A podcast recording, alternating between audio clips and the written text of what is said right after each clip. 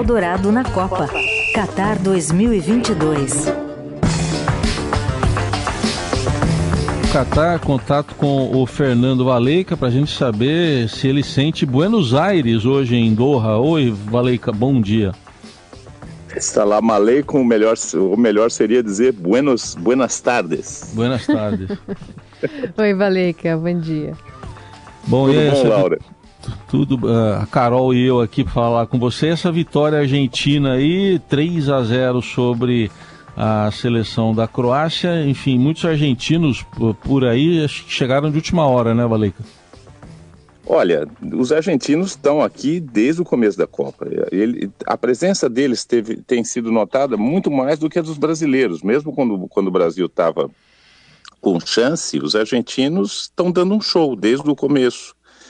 Eles e, e, os marroquinos, que por sinal jogam daqui a pouco, são as grandes atrações entre as estrelas da Copa. Todo jogo da Argentina teve, teve canto, teve a, a, a torcida, teve presença de público, os estádios cheios, e idem para Marrocos. São as duas seleções que, que, que fizeram com que essa Copa tivesse clima de Copa clima de Copa, enfim, acho que é, é, é, um representante, querendo ou não, da América do Sul, né, nessa, nessa reta final ali do, do Mundial.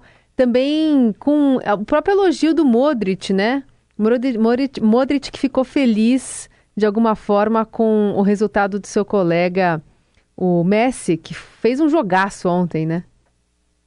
O Messi, o, o Messi, acabou com o jogo ontem. Ele e o Julian Álvares, que foi o autor dos dois gols da Argentina, acabaram com o jogo. Agora, deixa eu falar uma coisa para vocês. O, o, o Modric não estava feliz, não, no fim do jogo. Pelo é, contrário. Não, ele, acho que naquela ele hora. Até. Ele, até, ele, até, ele, ele até hoje ele insistia de madrugada, mesmo hum. com replays, com, com tudo, do que não tinha sido né? pênalti. É. Do Livakovic, ele estava uma arara, estava bravo. Falou assim: não, então for, deram uma forcinha para a Argentina, mas o Messi mereceu. O Messi, o Messi merece sempre.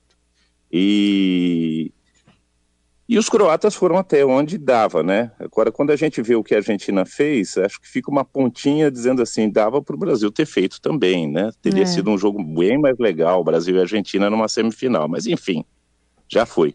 É, e fica está, claro também dizem. que o Brasil, de fato, jogou mal contra a Croácia, né? Que é isso, foi destabilizada no começo pela Argentina e no final das contas teve esse resultado de 3 a 0.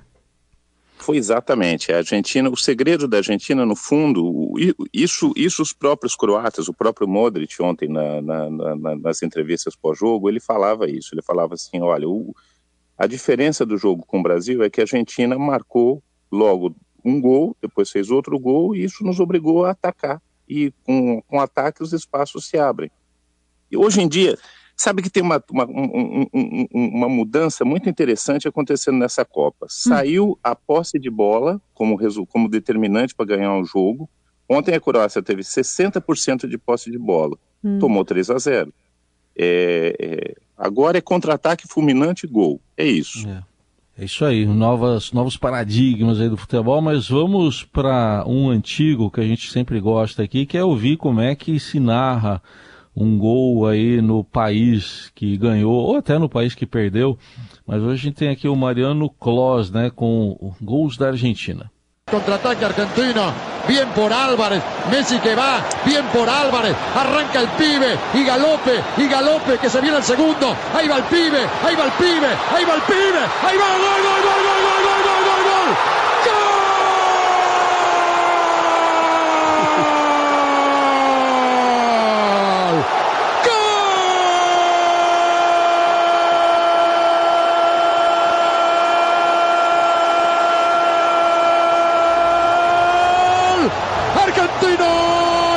el pibe Álvarez, el pibe Álvarez que empezó a pelear la pelota como un guapo en el campo Esse é o argentino. Mariano que narra várias vezes gol, gol, gol, gol, gol, gol, gol.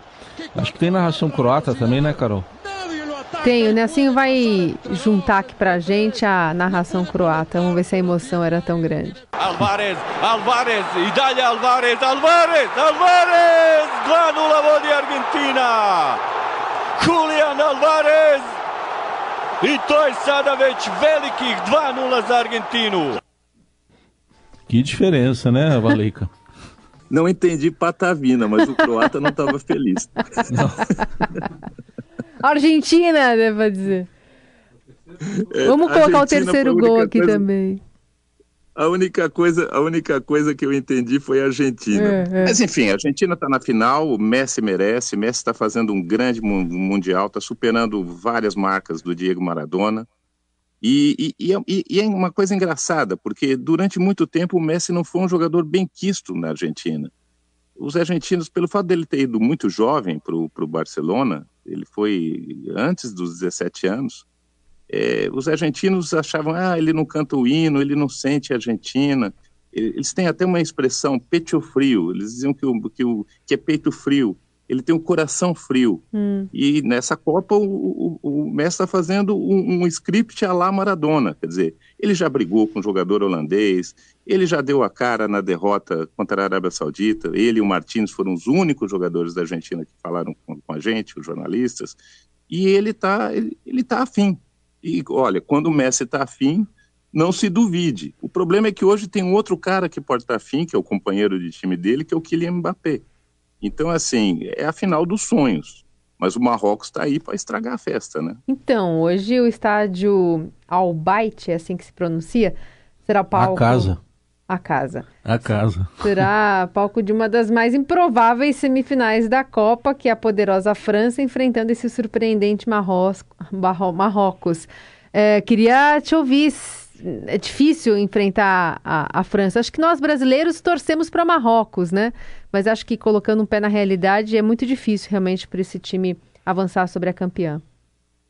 Olha, tem duas, tem, tem, tem, tem duas, tem, tem duas observações para a gente pensar. O, hoje, Doha será invadida, literalmente, por 30 voos fretados que estão saindo do Marrocos. Olha só. Fora os marroquinos, fora os marroquinos que estão na região. Então, assim, o estádio vai estar um caldeirão. Ok, o time da França é experiente, já jogou contra estádios lotados, contra a torcida gritando contra, tudo. Mas o Marrocos está numa nuvem. O técnico do Marrocos, na, na, na, na, coletiva de imprensa de ontem, respondendo uma pergunta minha, por sinal, ele disse: Olha, a gente está aqui para ser campeão, a gente não está aqui para fazer figuração. E ele está mentalizando isso na cabeça dos jogadores dele há, há dias. Então, assim, eles acreditam. Eles são piores do que a França, eles sabem que eles são piores do que a França, que eles têm menos bola do que a França, mas eles também tinham menos bola do que a Espanha. Eles também tinham menos bola do que, do que Portugal, com Cristiano Ronaldo em campo. E eles ganharam.